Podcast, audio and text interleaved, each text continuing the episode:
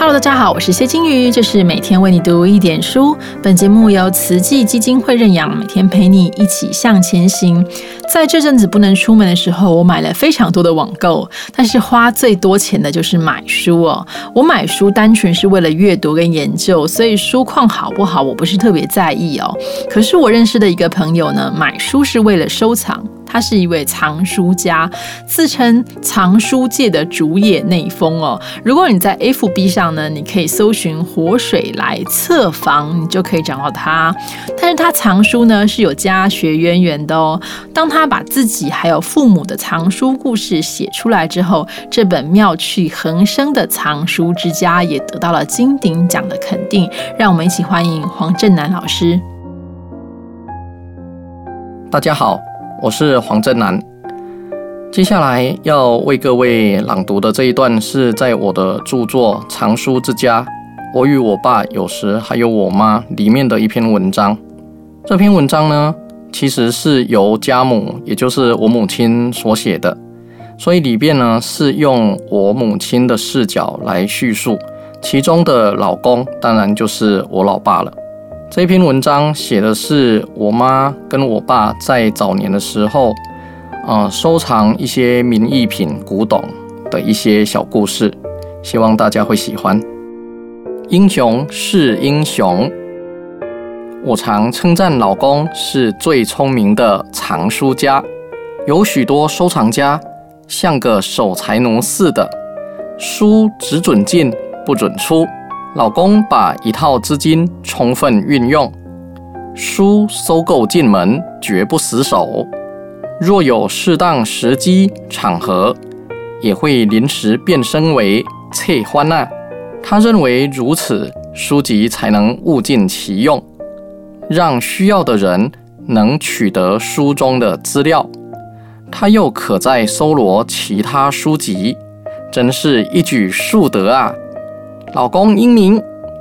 二十几年前，某县举办一个为期七天的古文物特展，场边还搭建了一排简易但古意盎然的摊位，欢迎跟着特展相关的物品去摆摊。老公特地请假三天，在开幕的头两天和闭幕的最后一天去摆摊。他骑机车载一箱线装书去卖，老公辛苦了。第一天收摊后，借宿在当地的同事家，隔天再去卖。第二天结束回家时，天已暗了。晚上跟我叙述这两天的情形，当然口袋的钱掏出来是最重要的了。生意如何？嗯，不告诉你。话说，老公摆书籍的摊位，隔壁摊是当地的一位书法家，展售他的墨宝，兼宣传他的书法班招生。老公和他交换名片，彼此参观一下对方的展品。老公说：“那书法家的字非常灵活漂亮。”我问：“怎么不买一幅回来？”你以为我们买得起呀？一裁就要多少钱了啊？老公摊位陈列一套对联的书籍，可说是书法家必备的工具书。书法家一空闲就来看，爱不释手，想买，问了价钱，老公开了刚好是个椰脖子价，高不高，低不低？若在低点，便可欢喜付钱带走。若在高点，也可坦然放下走人。可他却刚好达到 CP 值临界点的地方，不免让人把书拿起了又放下，放下了又拿起，一边摇头，一边口中啧啧，如此重复好几次。书法家终究没买那套书籍。最后一天了。老公再去摆摊，隔壁书法家没来。下午，老公提早收拾书籍离开，照名片上的地址，骑着机车到了书法家的工作室。老公拿起那套对联线装书走进屋，说：“老兄，我来向您道别，咱们后会有期了。”书法家屈前热烈的握手，说：“我今天事多没去摆，正想忙完要去找您呢。”老公递上书说：“宝剑配英雄，这套书应该是您的。”书法家喜悦地接过书，说：“哦，我这几天想这套书，想个困没起，正想去跟您买呢。感谢您专程拿来。”书法家一边说，一边掏出钱包。老公说：“宝剑赠英雄，这是送您的。”书法家急急地拿出钱：“哎，别塞，别塞，别塞！初相识，怎可让您送这么贵重的东西？”老公说：“那您拿一元给我，我卖您几颗。”书法家愣住了，一脸狐疑地望着老公，以为听错了。嗯，其中必定有诈。从椰脖子价降到一元，落差太大了。老公再说了一遍：“您拿一元给我，我是卖您一元，就不是送的啦。”书法家激动地给了一元，突然反身卷起工作台上一幅墨汁初干的中堂，塞给老公，说：“这是下午刚写好，人家预定的。”送给您，老公欣然接受，两人各得所爱，真是圆满的结局。神秘年轻人的祖传古董。若干年前，当时台湾景气正好，股票随便买随便赚，大家有了钱，纷纷拆老家，盖新楼。清出来的大批旧货流入市场，又成为有闲钱的人们追逐的宝贝。因此，古民义店林立。当时有几位返乡回流的年轻人，共同在市区合资开一间店。他们邀集附近的古董行、古民义店和郭布花纳，每周固定一晚。开拍卖场，若交易成功，场主可以抽一成服务费。那些拿货出来拍卖的欢娜，为了热络场面，也会喊价买货。老公曾被要求拿物品出来拍卖，有一次场上正拍卖着他提供的鼻烟壶，读小学的儿子。原本在旁边看热闹，却一看惊喊：“爸，鼻烟壶你哪会摕出来呗？迄是我自细汉生到大汉的呢。”老公赶紧答应抢买回来。一定是眼尖又黑心肝的这些场主，看到老公自己屡加价钱抢标，叫其他人跟着抢吧。眼看场中几个人猛加价。儿子都快哭了，最后终于多花了几倍钱买回来。这是关于拍卖场的小插曲。言归正传，大约经过半年，拍卖场突然出现一位三十几岁的年轻人，圆圆的脸庞，白净的模样。他只说姓陈，要大家叫他胆呢。住哪里？啊，刚搬来贵宝地哦，想开古董店啊，但还在整理啦，所以家里很乱啊，不不不能让大家去啊。电话几号？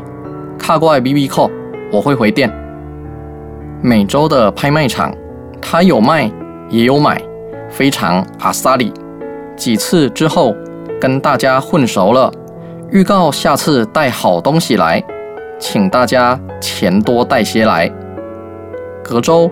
他拿出几幅名家墨宝，大家看了问价钱，当然非常高价。是真机吗？笑话，当然是真的。你们都是内行的，不可能看不出来啊！大家心想：看你这副样子，不信你有钱可以买到这货色，便问货是哪里来的。年轻人说了：这是我家传的。我祖宗历代当官，不爱钱财珠宝，只要古董字画。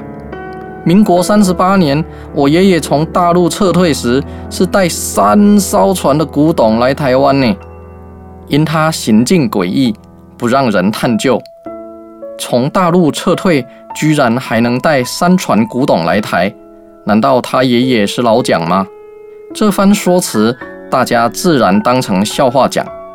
大家对他是又爱又恨，爱他有好货，价钱也合理；也恨他说不出来源。每次逼问，他总是那一套：我祖宗历代当官。所以同好们。每次提起这个人，都是忍不住骂脏话，因为他不说明来源，大家就不敢买啊，怕是赃物惹祸上身。此君最神奇的地方是，几乎是要什么有什么，而且不乏名家之作，连陈澄波的作品都拿得出来。有些古董商曾经偷偷跟踪他，想知道他的底细。然而胆呢，警觉性甚高，察觉有人跟踪，就到处乱逛，把人甩开，反而更引人疑窦了。有一天午后，胆呢骑着韦氏牌机车来我家，嘿，奇怪，这些花娜怎么那么会找？老公不在家，我泡茶请他喝，他一再称赞老公如何如何的棒。我又是如何如何的贤惠，我知道他不可能专程来我家称赞我们。笑笑问他：“你要卖我什么？”他说：“没有啊，我到附近来，顺便来拜访啊，卖 gay 啊啦。”他笑笑说：“你真厉害。”他去门外掀起机车坐垫，拿出一纸日治时期的高瓷盆进来，说。你有在种盆栽哦？这个卖你成本价一千元，我看它有裂痕，摇头不买。二啦，不会金一杯啊，五百，我还是摇头。他再坐了一会儿，起身要走了，竟然就这样空手走出去。我拿起高瓷盆追出去，哎，你东西忘了拿。他说：“上帝啦。”我推辞，哎，不行不行，你拿去卖吧。他很诚恳地说：“啊，送你送你，这个有裂痕哦，没有人要买的，真是傻眼。